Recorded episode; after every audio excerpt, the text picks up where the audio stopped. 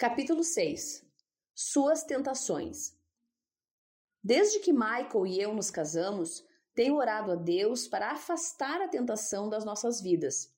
Não sei se foi resultado das orações ou o fato de que ambos nos guardamos dessas coisas, mas nunca demos um ao outro um único motivo de preocupação. Estou certa de que isso é devido mais à mão de Deus do que à força da restrição humana, mas ambas são importantes.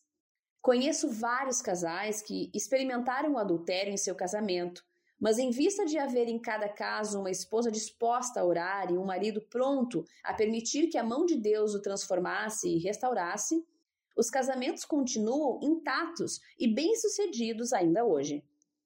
Só a oração, um coração submisso e o poder transformador do Espírito Santo podem operar este tipo de milagre. Tenho uma amiga cujo marido manteve vários casos antes de eles finalmente se divorciarem. Cada caso ocorreu com uma das melhores amigas dela.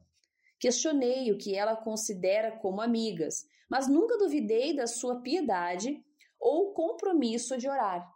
Ela orava, mas um coração que se recusa a ouvir as sugestões do Espírito Santo não vai mudar, por mais que você ore. A tentação está hoje em toda parte, e seremos insensatas se pensarmos que nossos maridos não podem ser seduzidos por ela de uma ou de outra forma. A Bíblia diz: os olhos do homem nunca se satisfazem. Provérbios 27, 20. Se isso for verdade, a tentação é sempre uma possibilidade e devemos ficar atentas. Certas pessoas são tentadas pelo álcool e drogas, outras cobiçam o dinheiro e o poder, outras ainda consideram o vício de comer, a pornografia ou a imoralidade sexual como tentações irresistíveis.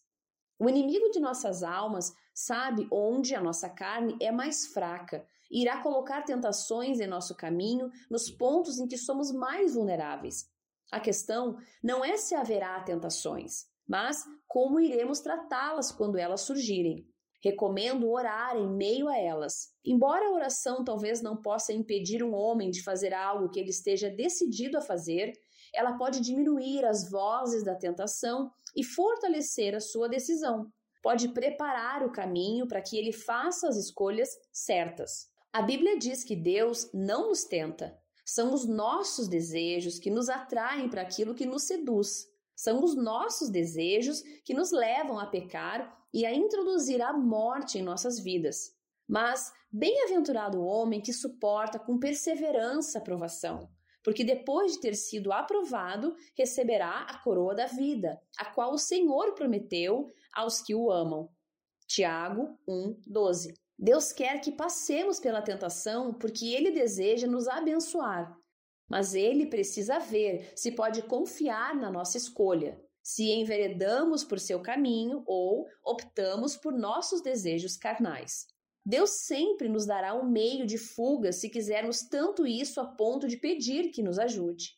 A melhor hora para começar a orar sobre isso é antes que algo aconteça. Jesus instruiu os discípulos: Orai para que não entreis em tentação.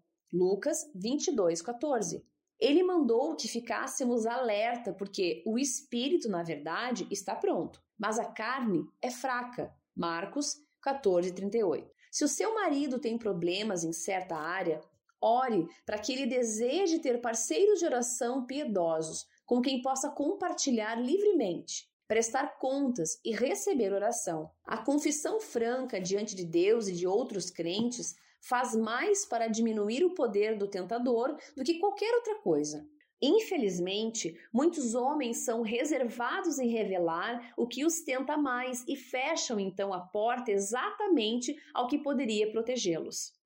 Se depois de toda a sua oração seu marido ainda cair nas mãos da tentação, não culpe a si mesma. A decisão final é dele. Ele escolheu andar na carne e não no espírito.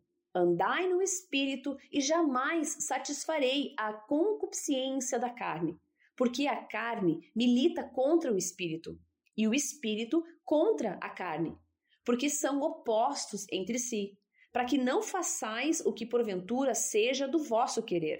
Gálatas 5, 16 e 17.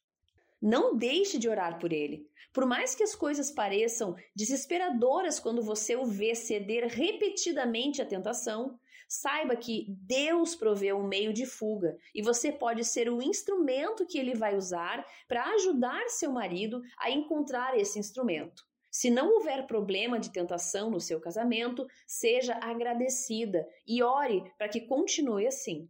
Oração. Senhor, peço-lhe que dê forças ao meu marido para resistir às tentações que se interpuserem em seu caminho.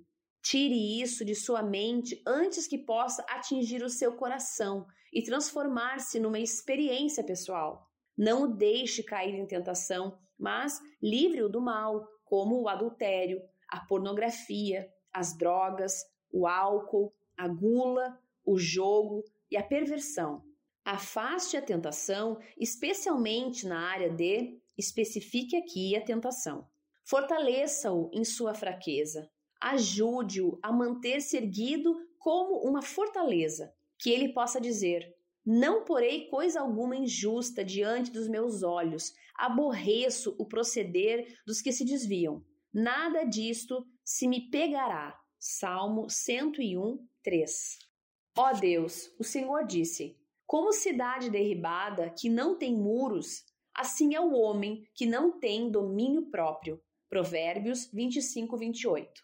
Oro para que, nome do seu marido, não se deixe levar pelo poder do mal, mas submeta-se ao poder de Deus Mantenha um muro de proteção ao redor dele. Encha-o com seu Santo Espírito e guarde-o de tudo o que não vier do Senhor. Ajude-o a cuidar de si mesmo e ter autocontrole para resistir a qualquer coisa ou pessoa que venha a tornar-se uma tentação.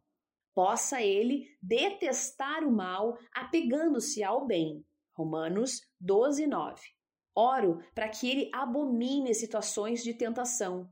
Dele coragem para rejeitá-las. Ensine-o a caminhar no espírito, assim como a não cair na tentação da carne. Instrumentos de poder. Ninguém, ao ser tentado, diga: Sou tentado por Deus, porque Deus não pode ser tentado pelo mal, e ele mesmo a ninguém tenta. Ao contrário, Cada um é tentado pela sua própria cobiça, quando esta o atrai e seduz. Então a cobiça, depois de haver concebido, dá à luz o pecado.